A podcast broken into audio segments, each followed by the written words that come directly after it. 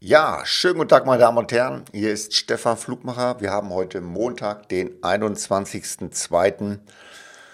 Meine Uhr zeigt 7.05 Uhr, also sagen wir mal später Vormittag. Ja, warum dieser Podcast? Mal meine Einschätzung zu dieser Russland-Ukraine-Krise. Klar haben unsere Depots etwas gelitten, dazu einige, einige Informationen. Damen und Herren, es ist völlig normal, dass wenn ein Krieg, wenn Säbelrassel stattfindet, wenn irgendwo eine Bombe hochgeht oder ein Giftgasanschlag, dass die Börse reagiert. Das sind alles Emotionen. Anleger geben ihre Anteile zurück, der Kurs sinkt. Eine völlig normale Geschichte wie an jeder Börse. Ob das nun die Autobörse ist, die Blumenbörse ist, es ist immer das gleiche Angebot und Nachfrage. Aber wir haben auch gemerkt, dass viele, viele Leute, viele Menschen, ich spreche auch mit vielen Kollegen, Ex-Bankern und so weiter, viele haben natürlich auch so kleine Depots aufgemacht zum Spekulieren. Die werden natürlich jetzt richtig abrasiert und die verschwinden meistens wieder aus den Finanzmärkten, weil sie merken, Anlegen hat nichts mit Spekulieren zu tun. Und natürlich wird in der Presse auch wieder übertrieben von äh, Aussagen Dritter Weltkrieg und so weiter. Ich lehne mich jetzt mal aus dem Fenster, meine Damen und Herren. Das wird nicht passieren. Sie werden sich irgendwie einigen. Ich denke mal, die Kunst wird jetzt darin bestehen, dass der Biden oder der Westen allgemein dem Putin äh, so ein bisschen das Gefühl geben muss, komm, du hast ja recht, nimm fünf Quadratmeter von dieser Ukraine und gut ist die Grenze wird neu gesteckt und alles wird okay. Ich denke mal, aber das wird immer wieder vorkommen. Ich erinnere mich an, an 9-11, wo die Leute dachten, mein Gott, die Börse, nichts geht mehr. In Amerika wurde es abgeschaltet, es wurden keine, keine Kurse mehr festgestellt. Die Vergangenheit, Iran, Irakkrieg, dort wurden auch die Börsen brutal zusammengestaucht. Ich äh, erinnere mich noch an die wunderbare Geschichte ich halte hier öfter mal Vorträge, also der Zeit vor Corona. Und dann rief mich eine Dame an, hat ihren Namen gar nicht gesagt. Sie sagte nur einen Satz am Telefon: Kaufen, wenn die Kanonen donnern.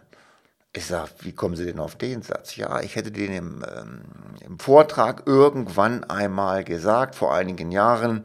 Und sie würde doch jetzt gern mal ein bisschen was investieren. War doch schon eine größere Summe. Wir haben, ich habe sie dann ein bisschen gebremst, weil sie wollte da wirklich spekulieren mit, mit 100% Aktien und bei, bei dem Alter sollte man das eigentlich nicht mehr so tun. Also Sie kennen mein Motto, ein bisschen streuen. Wir haben dann 60% Aktien, 40% Renten genommen. Bis heute ist sie dabei, das ist schon wirklich jetzt ein paar Jahrzehnte her. Sehr zufrieden, sie hat es verstanden. Ich bin mal gespannt, wann sie anruft und mir diesen Satz wieder erzählt. Also, meine Damen und Herren, Krieg, schrecklich, grausam, gar keine Frage. Aber es wird auch wieder vorbeigehen. Das heißt, die, die Leute werden sich wieder beruhigen, die Kurse werden wieder steigen. Was sollte man jetzt tun? Was sollte man auf gar keinen Fall tun? Irgendwie Hektik verbreiten, aussteigen, versuchen wieder einzusteigen, wenn es steigt. Meine Damen und Herren, wir finden auch nicht immer den besten Einstiegskurs. Also Ruhe bewahren. Man könnte eventuell Sparpläne einrichten, um jetzt günstig nachzukaufen. Aber ähm, immer, Sie kennen mein Motto, verstreut rutscht nicht aus. Wenn Sie eine Immobilie gekauft haben und die vermietet haben, dann werden viele sagen, ja, ist okay, ich bin ja vom Krieg nicht betroffen. Ja, natürlich, nicht sofort. Warum? Sie können ja, oder klar können Sie Ihre Immobilie gleich verkaufen, aber da gibt es natürlich keine Börse, wo man sekundengenau seine Wertpapiere zurückgeben kann. Aber auch da denken Sie daran. Kommt es zu einem, zu einem Weltkrieg und alles liegt am Boden, dann können Ihre Mieter auch keine Miete mehr bezahlen. Also alles hängt irgendwie am Kapitalmarkt, am Finanzmarkt.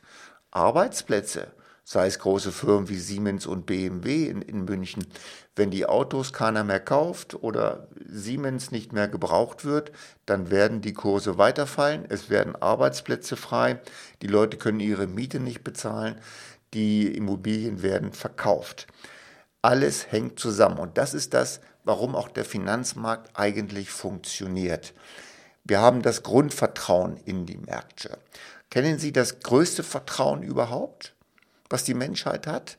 Das ist, dass sie für einen kleinen Papierschein, der vielleicht 50 Cent wert hat, glauben, dass der 50 Euro wert ist. Seien Sie froh, dass die Masse den Finanzmärkten vertraut und dass die auch so streng kontrolliert werden.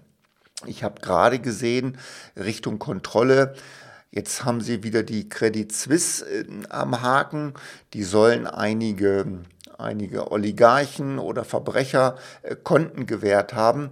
Natürlich haben sie das bestritten, die Credit Suisse. Aber ich sag mal, irgendwas ist immer dran. Ein Geschmäckle bleibt. Es gibt immer Ausnahmen, die den Finanzmarkt erschüttern. Aber im Grundsatz funktioniert das Ganze. Ihr gesamtes Frühstück, was Sie heute Morgen genießen, Ihr Auto, äh, Beitrag auf dem Golfplatz, Ihre Golfschläger, Golfbälle, alles funktioniert nur, weil die Finanzmärkte funktionieren, weil wir ein vernünftiges Tauschmittel haben, nämlich Geld, das ist in Währungen organisiert und nur weil das funktioniert langfristig haben wir so einen hohen Wohlstand.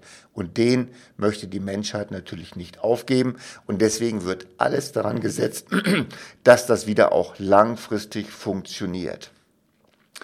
Also, Fazit nochmal. Bewahren Sie einfach Ruhe, die Kurse werden schwanken, schauen Sie nicht allzu oft in Ihre Depots rein. Ich sag mal so, Ihre Grippe wird ja auch nicht weniger, wenn Sie jede Stunde Fieber messen. Also Ruhe bewahren. Wenn ich Sie noch nicht beraten habe, ist jetzt vielleicht ein guter Zeitpunkt einzusteigen.